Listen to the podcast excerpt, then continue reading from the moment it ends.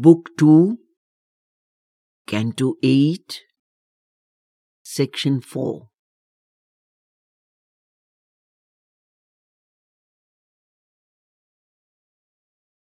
This too, the traveller of the worlds must dare.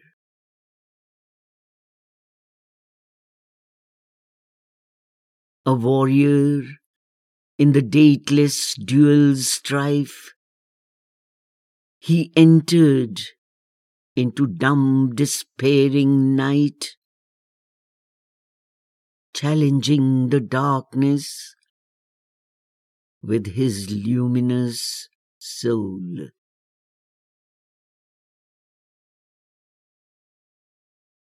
Alarming with his steps the threshold gloom, he came into a fierce and dolorous realm, peopled by souls who never had tasted bliss.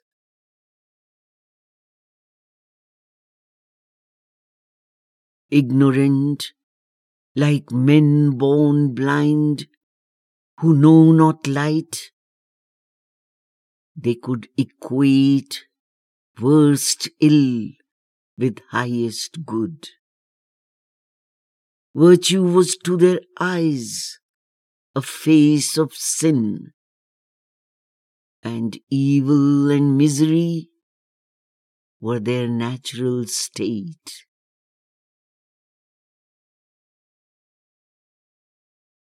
A dire administration's penal code making of grief and pain the common law, decreeing universal joylessness, had changed life into a stoic sacrament and torture into a daily festival.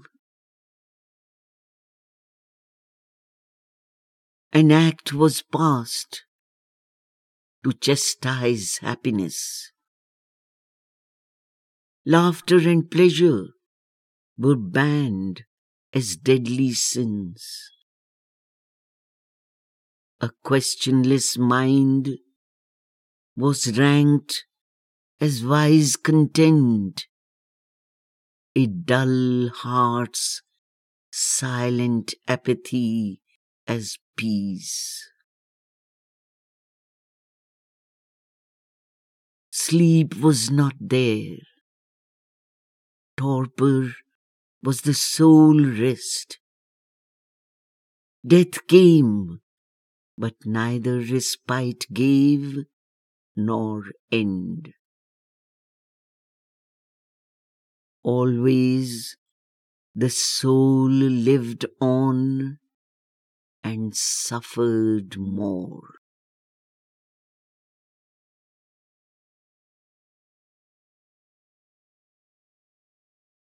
Ever he deeper probed that kingdom of pain. Around him grew the terror of a world of agony, followed by worse agony. And in the terror, a great wicked joy, glad of one's own and others' calamity.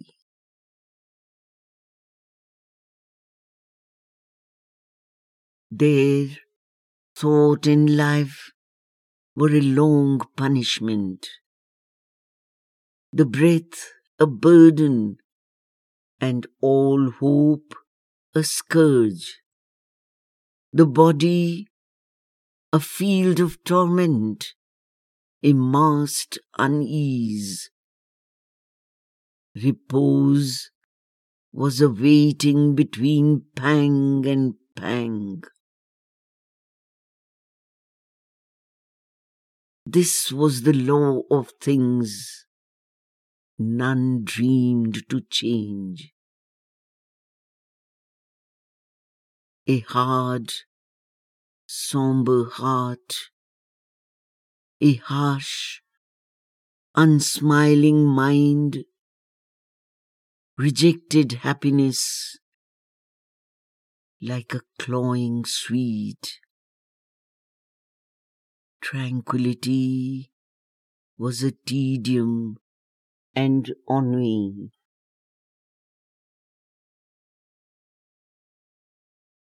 Only by suffering life grew colorful. It needed the spice of pain, the salt of tears. If one could cease to be, all would be well.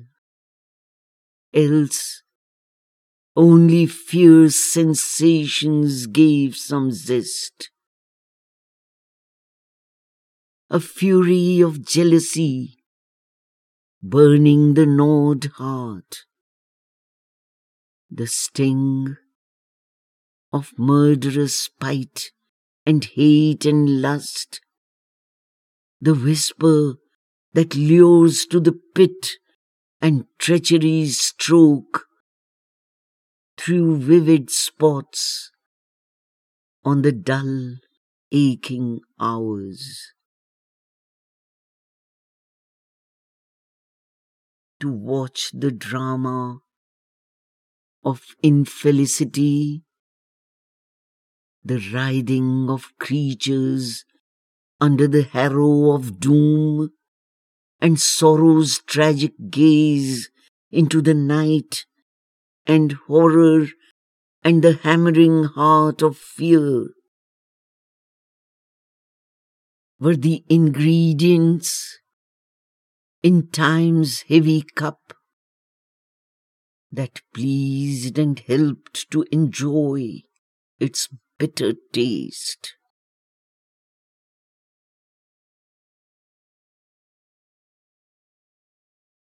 Of such fierce stuff was made up life's long hell. These were the threads of the dark spider's web in which the soul was caught, quivering and wrapped. This was religion. This was nature's rule. In a fell chapel of iniquity, to worship a black, pitiless image of power, kneeling one must cross hard hearted stony courts, a pavement like a floor of evil fate. Each stone was a keen edge of ruthless force, and glued with the chilled blood from tortured breasts the dry, gnarled trees stood up like dying men, stiffened into a pose of agony, and from each window peered an ominous priest, chanting Te Deums for slaughter's crowning grace uprooted cities, blasted human homes, burned ridden bodies, the bombshells massacre.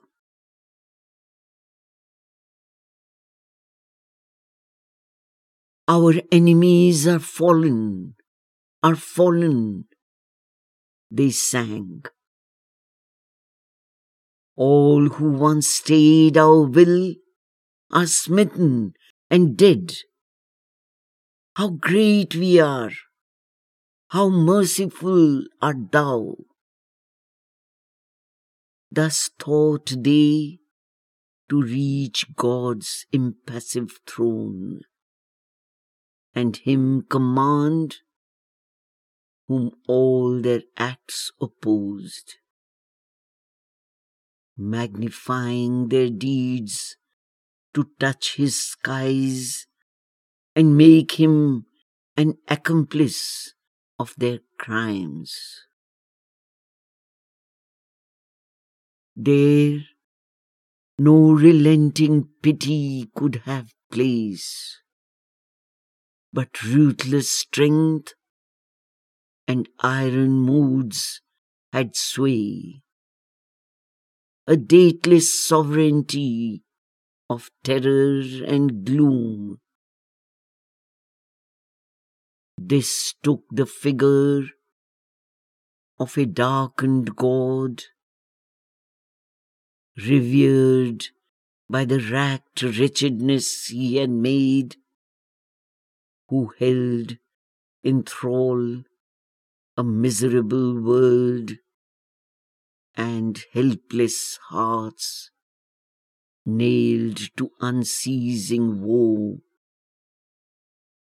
adored the feet that trampled them into mire.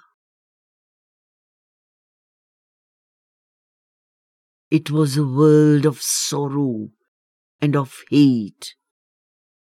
Sorrow with hatred for its lonely joy.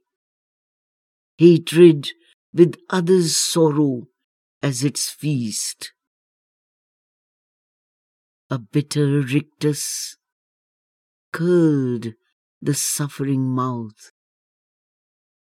A tragic cruelty saw its ominous chance.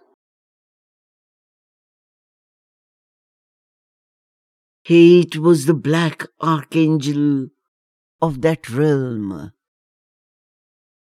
It glowed a somber jewel in the heart, burning the soul with its malignant rays, and wallowed in its fell abysm of might.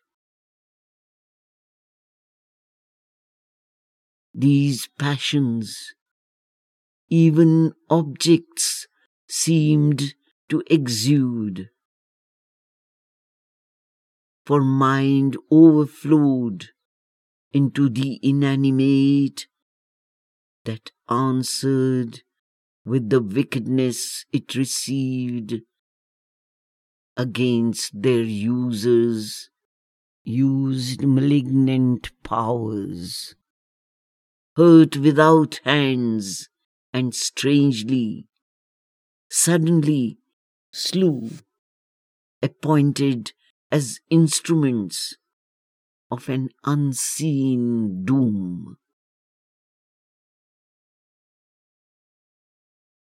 Or they made themselves a fateful prison wall where men condemned wake through the creeping hours, counted by the tollings of an ominous bell.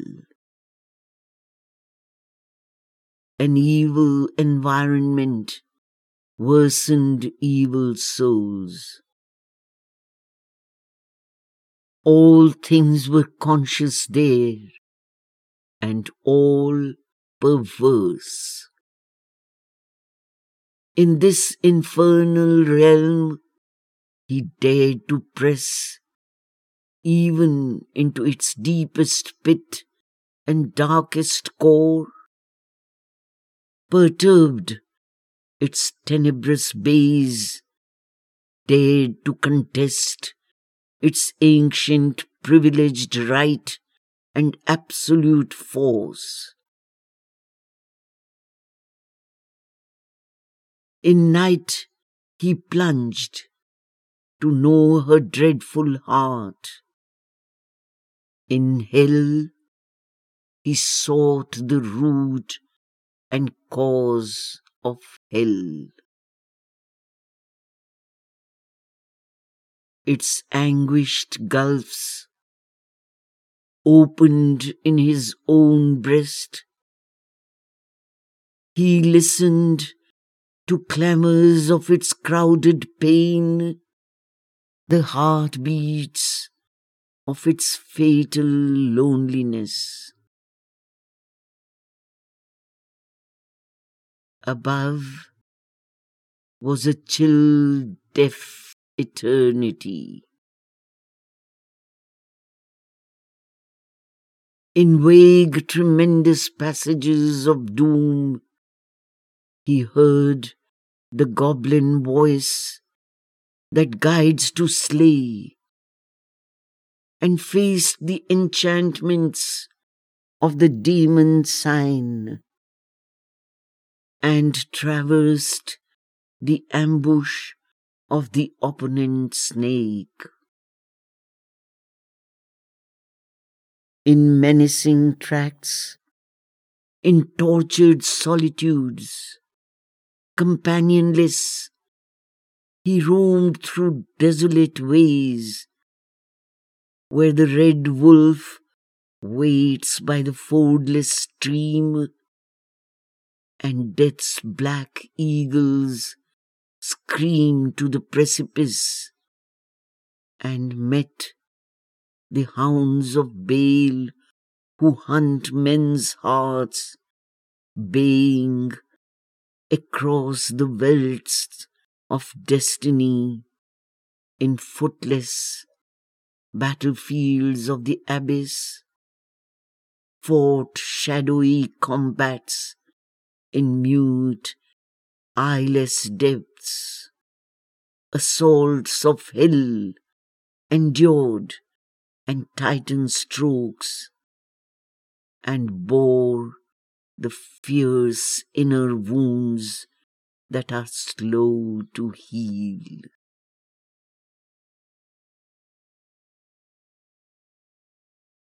A prisoner of a hooded magic force, captured and trailed in falsehood's lethal net,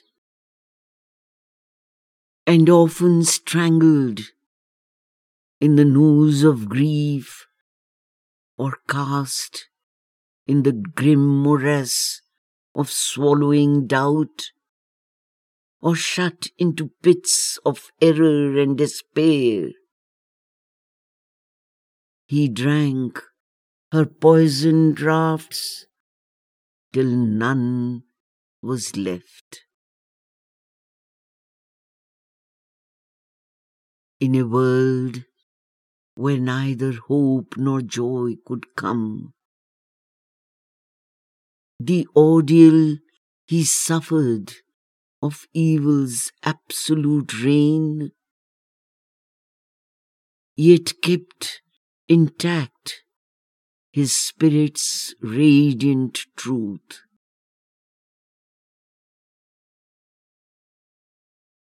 Incapable of motion or of force, in matter's blank denial, jailed and blind, pinned to the black inertia of our base. He treasured between his hands his flickering soul.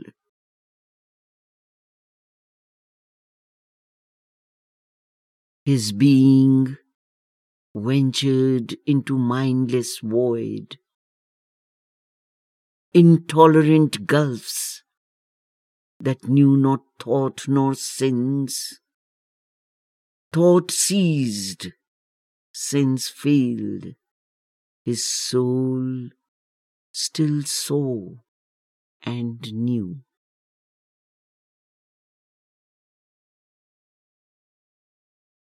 in atomic parcelings of the infinite, near to the dumb beginnings of lost self. He felt the curious small futility of the creation of material things.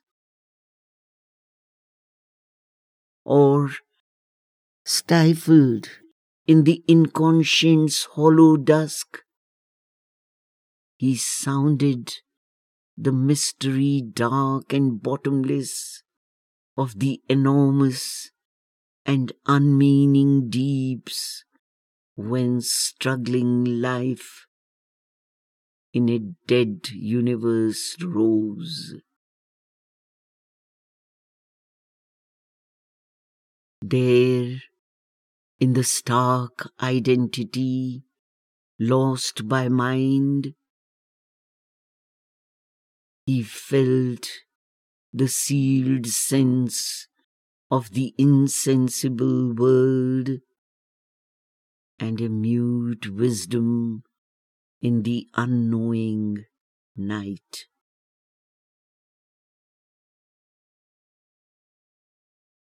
Into the abysmal secrecy he came, where darkness peers from her mattress, grey and nude, and stood on the last locked subconscious floor where being slept unconscious of its thoughts and built the world not knowing what it built.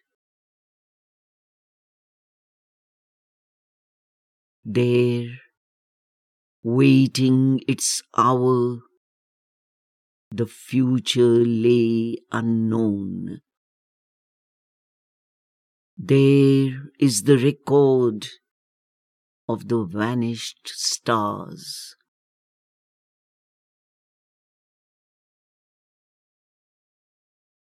There, in the slumber of the cosmic will, he saw the secret key of nature's change. A light was with him, an invisible hand was laid upon the error and the pain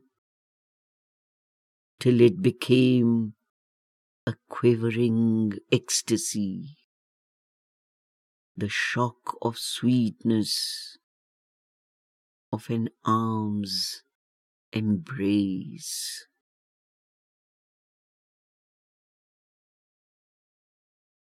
He saw in night the eternal's shadowy veil,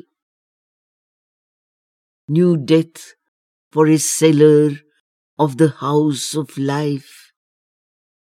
In destruction, felt creation's hasty pace, Knew loss as the price of his celestial gain, and hell as a shortcut to heaven's gates.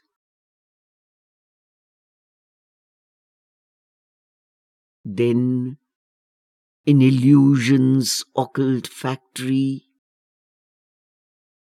and in the inconscient's magic printing house, torn were the formats of the primal night, and shattered the stereotypes of ignorance. alive, breathing a deep spiritual breath. Nature expunged her stiff mechanical code and the articles of the bound soul's contract. Falsehood gave back to truth her tortured shape.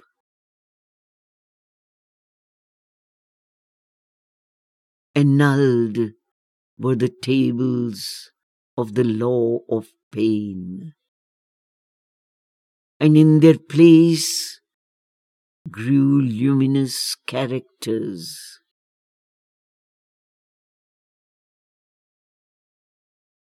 The skillful penman's unseen finger wrote his swift intuitive calligraphy Earth's forms were made his divine documents. The wisdom embodied mind could not reveal, Inconscience chased from the world's voiceless breast.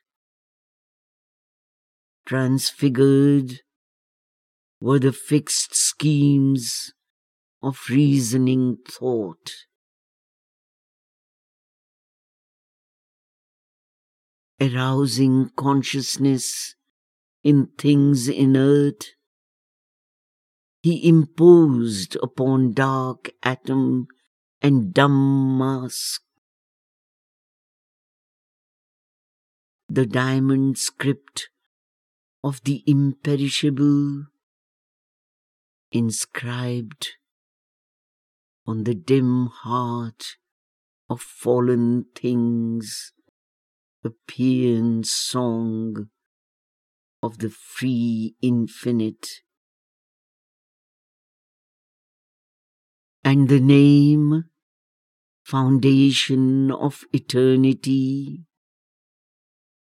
and traced on the awake, exultant cells in the ideographs of the ineffable, the lyric of the love that waits through time, and the mystic volume of the book of bliss, and the message of the superconscient fire.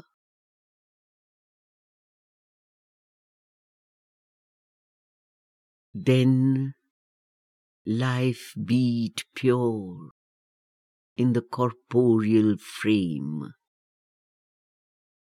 The infernal gleam died and could slay no more. Hell split across its huge, abrupt facade, as if a magic building were undone. Night opened and vanished like a gulf of dream. Into being's gap scooped out as empty space in which she had filled the place of absent God. There poured a wide, intimate, and blissful dawn. Healed were all things that time's torn heart had made, and sorrow could live no more in nature's breast. Division ceased to be, for God was there. The soul lit the conscious body with its ray. matter and spirit mingled and were one.